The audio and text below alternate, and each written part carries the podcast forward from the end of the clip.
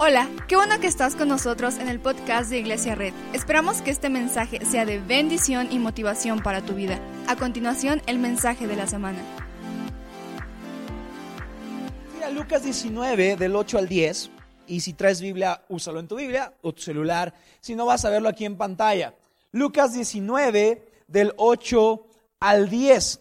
Dice, pero Saqueo dijo resueltamente, Mira, Señor, ahora mismo voy a dar a los pobres la mitad de mis bienes, y si en algo he defraudado a alguien, le devolveré cuatro veces la cantidad que sea. Hoy ha llegado la salvación a esta casa, le dijo Jesús, ya que este también es hijo de Abraham, porque el Hijo del Hombre vino a buscar y a salvar lo que se había perdido. Quiero que leas conmigo el número 10. Dice, porque el Hijo del Hombre vino a buscar y a salvar lo que se había perdido.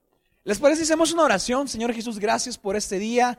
Gracias, Padre, porque tú estás aquí en medio de nosotros. Gracias, Señor Jesús, porque estamos delante de tu presencia. Abre nuestro entendimiento, abre nuestro corazón para que podamos hacer y entender lo que tú quieres hacer. En nombre de Jesús y todos decimos amén. Estamos en una serie que se llama El Jesús Olvidado y no sé cuántos de ustedes su vida ha cambiado, la perspectiva acerca de Jesús ha cambiado al entender estas historias de el Jesús que se nos ha olvidado que se nos ha pasado, que nos han enseñado otro tipo de Jesús. Hoy vamos a seguir en este tema porque cuando lo planeé pensé que íbamos a hacer nada más tres series, pero ya vamos por la quinta y no sé si vamos a acabar en la sexta. Entonces, seguramente vamos a extendernos porque hay muchas cosas que hemos creído de Jesús que probablemente son incluso falsas o que no son tan ciertas como lo hemos creído.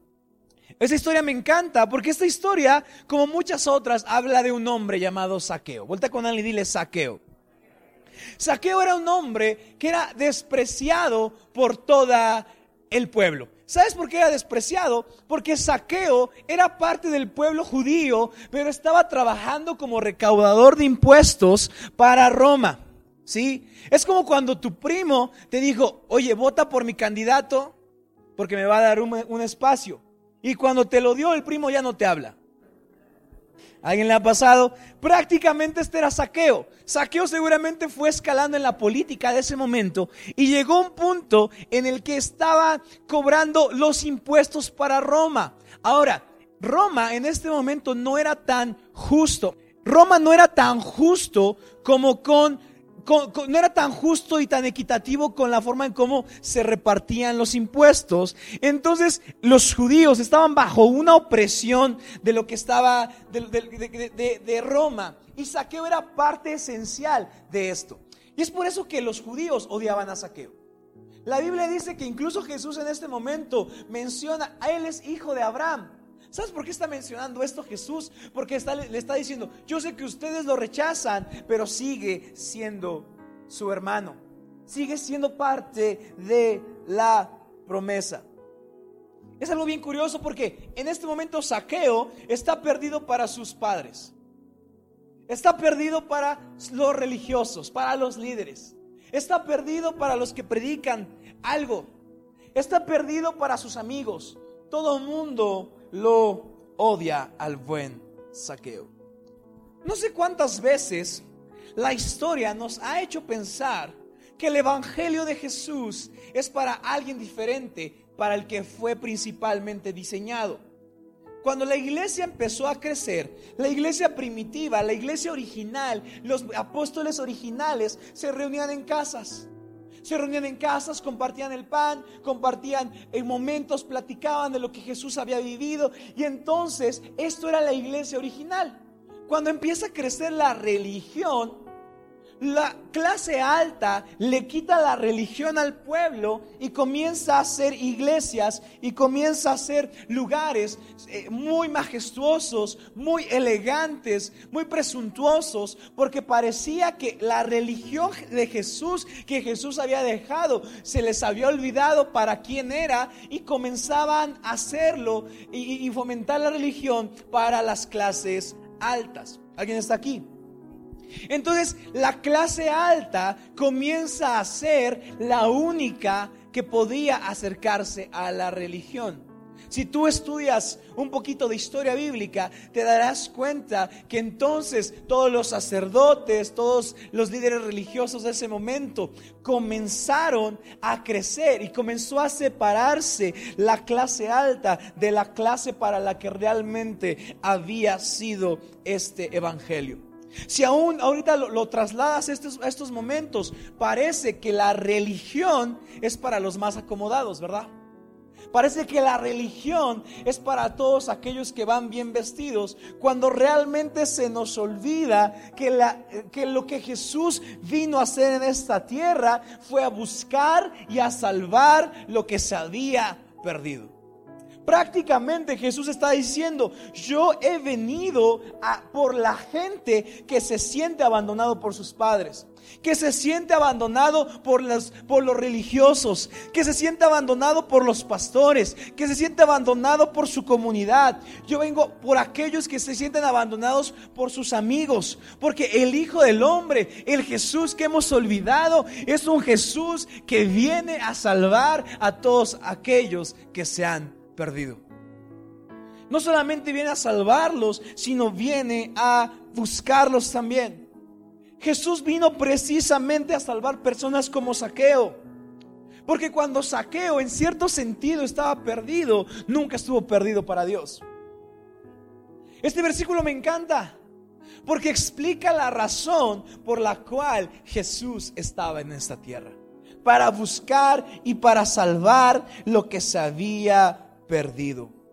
Jesús buscó y le extendió la amistad a uno de los, de los más notorios pecadores de ese momento. Jesús vio a un hombre subirse a un árbol y le dijo, quiero cenar contigo. De repente Jesús iba caminando, iba, iba, iba, y toda la gente venía siguiéndolo atrás de él. Y entonces rodeándolos, había mucha, rodeando a Jesús había mucha gente que se sentía muy justa que se sentía muy buena. No sé cuántas veces has dicho, yo no necesito a Dios porque soy muy bueno. Y entonces iba rodeado de gente que se sentía muy justa, de líderes religiosos, de personas que parecía que no tenían problemas. Y de repente un hombre desesperado porque se sentía perdido para todos, escaló un árbol. Y Jesús volteó a verlo y le dijo, Saqueo, ¿qué tienes de cenar en tu casa? Saqueo preguntó, dijo, no tengo nada, pero podemos ir por unos tacos de asada. Jesús dijo, con guacamole. Saqueo dijo, sí. Y Jesús lo vio y le dijo, pero puedo invitar a mis discípulos porque son bien dragones. Saqueo dijo, claro. Porque cuando el mundo vio a alguien marginado, Jesús vio un lugar donde podía cenar donde la gente rechazó a alguien, Jesús encontró un lugar donde podía extender su amistad. Muchas veces creemos que debemos salir de la depresión para encontrar a Jesús, que debemos salir de la ansiedad para encontrar a Jesús, que debemos mejorar nuestra vida para poder acercarnos a Jesús, porque eso nos han enseñado, ¿verdad? Nos han enseñado, estás llorando, eso no le gusta a Jesús. Está sufriendo, eso no le gusta a Jesús. Sorpresa. A Jesús le encanta buscarte cuando te sientes perdido. A Jesús le encanta buscar a la gente que la vida le ha tratado mal. A Jesús le encanta buscar a la gente que tiene un diagnóstico médico que no parece favorable. Porque cuando alguien ve a alguien, cuando la gente ve a, alguien renegado por sus circunstancias, Jesús ve la posibilidad de extenderle amistad, de extenderle amor, de extenderle salvación. Jesús vino precisamente a todos aquellos que parece que no encuentran la luz al final del túnel.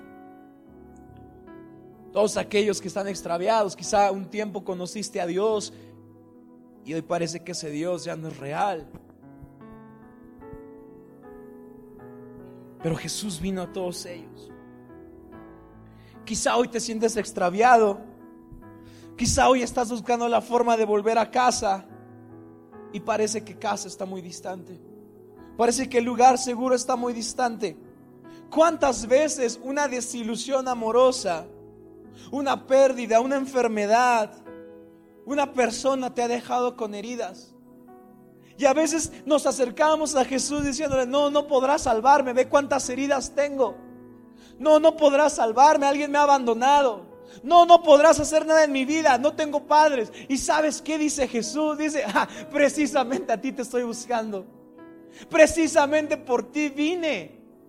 No me importa aquellos que se sienten muy buenos o se sienten muy justos. Vengo por aquellos que se sienten que hoy están perdidos. Viene por todos aquellos los que han pensado que nunca volverán a sonreír. Todos aquellos que le abrieron sus heridas a alguien y ese alguien las usó para hacer un chisme. ¿Cuántas veces la debilidad ha inundado tu cuerpo como madre o como padre? Y ya no quieres levantarte ni de la cama, pero sabes que tienes una familia. ¿Cuántas veces has dicho, Jesús, por favor, haz algo? Y Jesús dice, sí, te estoy buscando. ¿Cuántas veces hemos pensado que ya no hay propósito en nuestra vida? ¿Cuántas veces hemos pensado que la muerte de alguien nos dejó vacíos? ¿Cuántas veces hemos pensado que una relación que terminó nos dejó abandonados? ¿Cuántas veces la debilidad, la ansiedad, la depresión está tan fuerte en nuestras vidas que parece que no podemos salir? ¿Cuántas veces hemos remado contra corriente? Y no importa cuántos años tengas o cuánto dinero tengas en tu cuenta de banco, siempre habrá un momento en el que te sientas perdido. Siempre habrá un momento en el que quieras perder la vida. Siempre habrá un momento en el que te sientas deprimido. Y en esos momentos es cuando decimos, Dios no está conmigo. Jesús no está conmigo. Y adivina cuál es la promesa. Jesús dice, sí, estoy contigo y te estoy buscando. Y cuando la depresión es como una oscuridad que te está inundando en toda tu habitación, Jesús está en medio de esa depresión y resiste. Estoy buscando porque tengo una promesa para ti. ¿Sabes Jesús qué está diciendo en este versículo? Cuando dice salvar lo que se había perdido, está diciendo buscaré al perdido, traeré de regreso al extraviado, curaré al herido y fortaleceré al débil. ¿Cuántas veces vemos la gente pasar y vamos con nuestra cabeza en el transporte público así, imaginándonos que estamos en un video de Camila y decimos, Jesús no está conmigo. Porque eso nos han enseñado, ¿verdad? Que a nuestros momentos de oscuridad le asustan a Jesús. Y Jesús está así de, sí, te estoy buscando. ¿Cuántas veces hemos tratado de sujetarnos de toda la gente? ¿Cuántas veces alguien te ha hecho una promesa? Te prometieron que nunca te dejarían, te lo prometieron en el altar y ahora estás sola batallando contra la vida.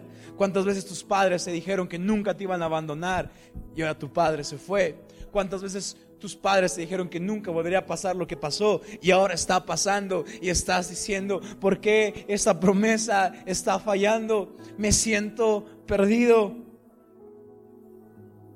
Déjame darte una buena noticia todo su ministerio de Jesús, Jesús quiso pasarlo con gente que se sentía marginada, con gente que se sentía sola,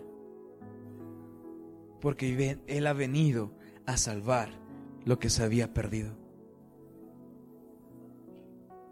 A veces pensamos que estamos tan mal que Jesús no va a querer conocernos, ¿verdad? A veces decimos, Jesús, no vengas ahorita en mi casa porque es un tiradero. Y Jesús está diciendo, quiero estar ahí. No necesito mansiones. No necesito las mejores vidas. No necesito que finjas algo. Quiero estar ahí. No sé cuántas veces alguien te hizo una promesa y falló. Prometieron que jamás te lastimarían te lastimaron. Prometieron que jamás te abandonarían y te abandonaron.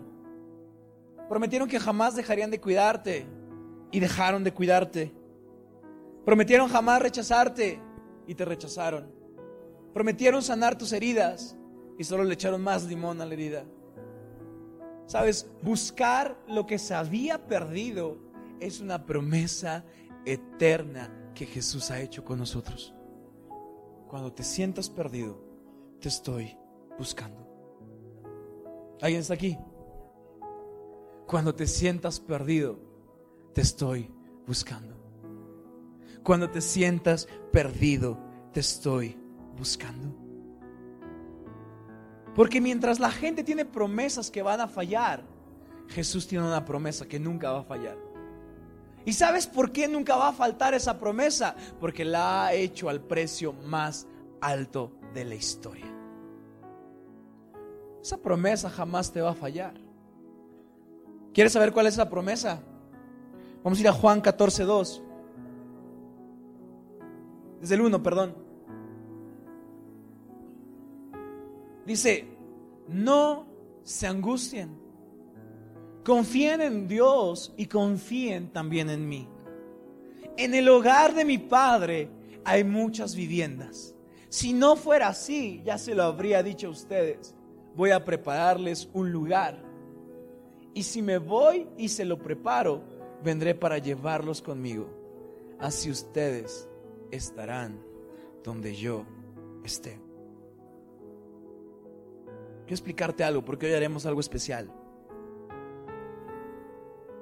Quizá este versículo dices, ¿qué está pasando? No?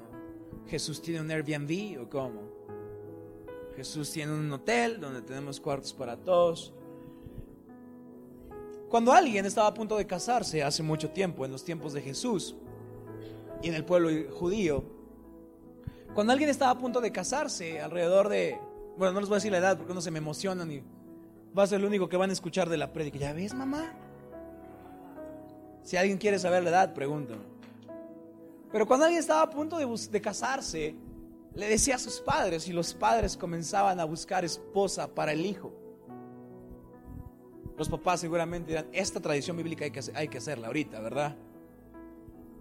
De repente los padres iban y cuando encontraban la esposa, futura esposa perfecta, entraban a la casa de la novia y entonces decían, oye, ¿qué? Compadres o qué. Y los otros decían, ¿qué propones? Y antes estaba acostumbrado pagar un precio por la novia. Y antes de que se me enojen, no un precio en el sentido de comprar a alguien como en esclavitud, sino comprar, pagar un precio en el sentido de que iba a ser una pérdida tan fuerte para la familia que el papá del novio quería enmendar como fuera lo que le iba a hacer falta.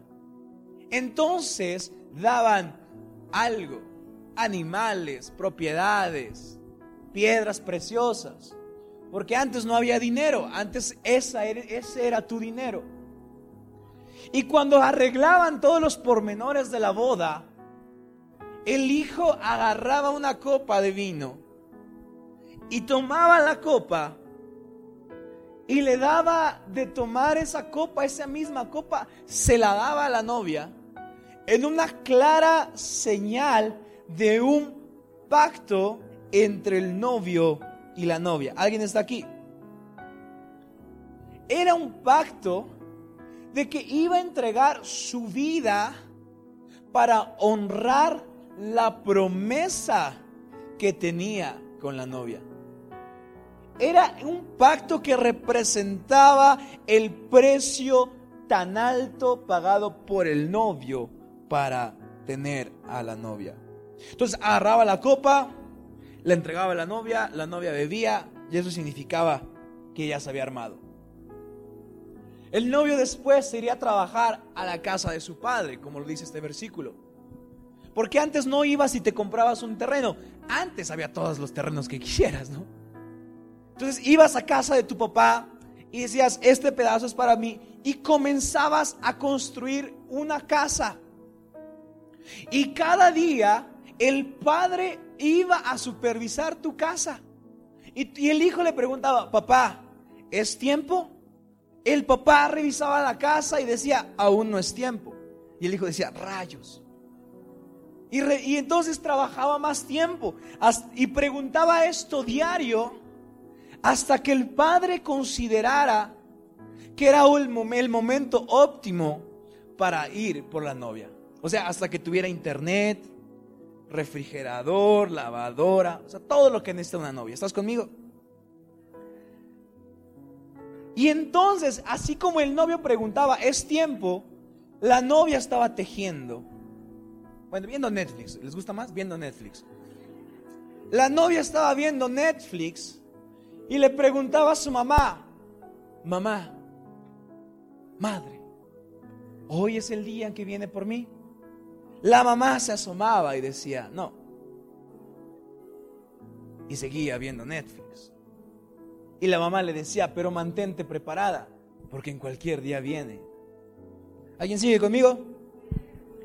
Y después, cuando el padre del novio le daba luz verde para que saliera a buscar a la novia, el novio iba con sus amigos, con sus primos y les decía, es el tiempo. Y entonces iba recorriendo el pueblo, así como superhéroe, iba recorriendo el pueblo. Y entonces escuchaba un alboroto y decía, ahí va el novio. Y los primos, sí, va el novio. Y todo el pueblo se empezaba a escuchar y veía que venía corriendo el novio con todos sus amigos.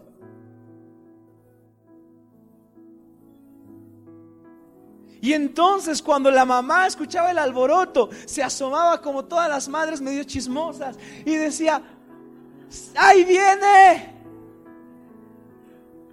¡ahí viene! Y la novia se preparaba. Hay un versículo que habla de esto en Cantares que dice, ¿dónde está el amado que busca mi alma? Que busca mi vida. Todas las mañanas ella se preguntaba, ¿dónde está? Porque tiene una promesa. Y esa promesa la sellamos con una copa de vino. Y esa promesa jamás va a fallar. Y de repente se escuchaba el alboroto afuera. Y la novia sabía que el novio había llegado. Y tocaban la puerta y abría.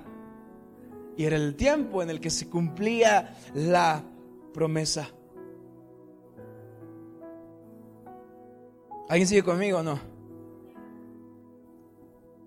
Y Jesús hace exactamente esto con sus discípulos. Quiero que vayamos a Lucas 22, 19 al 20.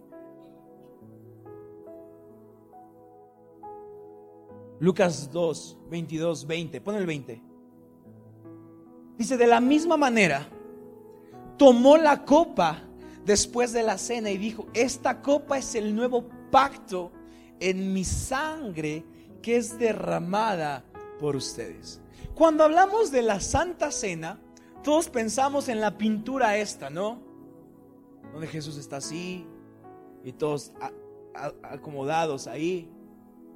Pero lo que a veces se nos ha olvidado de la Santa Cena, que la Santa Cena es la representación de la promesa de Jesús con el humano, de que no importa lo que pase, él tiene una promesa con aquellos que aceptan el pacto. Que Él buscará a todos aquellos que aceptan el pacto. Cuando yo leía este versículo de chiquito me daba un poco de miedo. Porque decía, ¿cómo? Copa, sangre, Jesús. Suena raro, ¿verdad? Pero cuando entendemos la historia detrás, entendemos que ya no es nada raro. Ya es Jesús diciéndole a sus discípulos, la vida y el pecado y tus errores le han puesto un precio a tu libertad. Pero sabes que en pocos días iré a la cruz y estoy dispuesto a pagar el precio por cada cosa que has hecho. Estoy dispuesto a hacer una promesa con los humanos, con los perdidos, con los débiles, con los desamparados. Lo que le está diciendo a los discípulos es, hey, no temas, no te angusties, porque tengo una promesa contigo. Y esa promesa nunca nadie más la va a igualar, porque es una promesa que fue sellada a precio de sangre.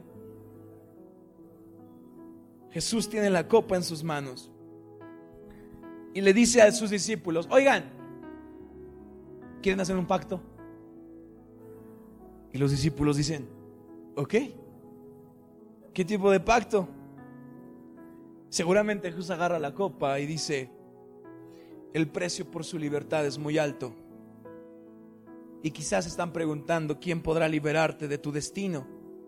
Pero hoy yo quiero pagar el precio y estar dispuesto a vencer a la depresión, a vencer a la ansiedad, a vencer a la soledad.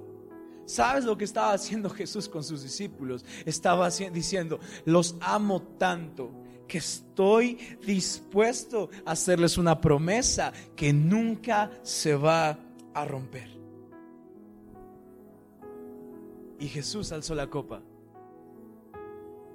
Y cuando bebió, la pasó con sus discípulos en una clara enseñanza que nosotros no le prometemos nada a Jesús. Él nos promete la vida eterna a nosotros. ¿Alguien está aquí? En una clara señal de que cuando nosotros nos perdamos y nos, sentimos, nos, sintamos abandonados, Jesús está detrás de nosotros buscándonos. ¿Sabes qué está pasando aquí? Jesús está haciendo un pacto con los rotos, con los humillados, con los quebrantados, con los que fueron abandonados. Una promesa donde, donde, donde Jesús decía que donde la gente veía rechazados, Jesús veía un saqueo donde cenar. Una promesa que le estaba diciendo a sus discípulos, donde la gente vio pescadores, yo veo predicadores. Donde la gente ve familias rotas, Jesús ve esperanza. Donde la gente ve hijos abandonados, Jesús ve hijos exitosos. Donde tus padres han visto que nunca lograrás nada, Jesús quiere pasarte la copa y decir, aunque el mundo no quiera que seas nada, yo quiero todo para ti. ¿Quieres? ¿Tú quieres? Y sabes lo increíble que fue iniciativa de Él. Los discípulos no le dijeron, oye Jesús, y si pactamos algo antes de que te vayas, no vaya a ser la de malas, que ya tres años dedicados a ti y naranjas, ¿no? Pues aunque sea firmanos algo, pagaré por si las dudas. No, Jesús dijo, no se angustien. Porque seguramente en ese momento de la cena los discípulos estaban pensando, ¿qué va a pasar con nosotros? Va a morir regresaremos a ser pescadores, regresaremos a nuestra vida. Y Jesús dijo, no se angustien, tengo una promesa para ustedes. Y Jesús tomó la copa y le iba pasando a cada discípulo. Y los discípulos tomaban en una clara señal de que aceptaban el pacto.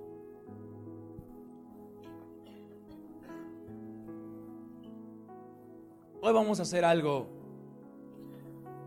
llamado Santa Cena, llamado comunión, donde la Biblia dice que cada que podamos hacer esto,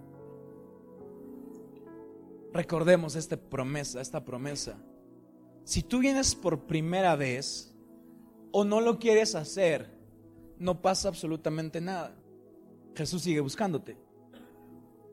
Si no quieres hacerlo por cualquier razón, privada, no pasa nada. Pero este es un pacto en el que todos los que tomen simbólicamente esto recordarán cada una de las veces que se sientan solos, que se sientan abandonados, que sientan que la vida se viene encima. Recuerden que hubo alguien que les hizo una promesa y esa promesa nunca va a fallar. Muchas gracias por acompañarnos. Subimos contenido semanalmente, así que suscríbete y síguenos en redes sociales. Te dejamos los links en la descripción. Nos encanta pasar tiempo contigo, así que si estás en Tlaxcala, no olvides visitarnos este domingo.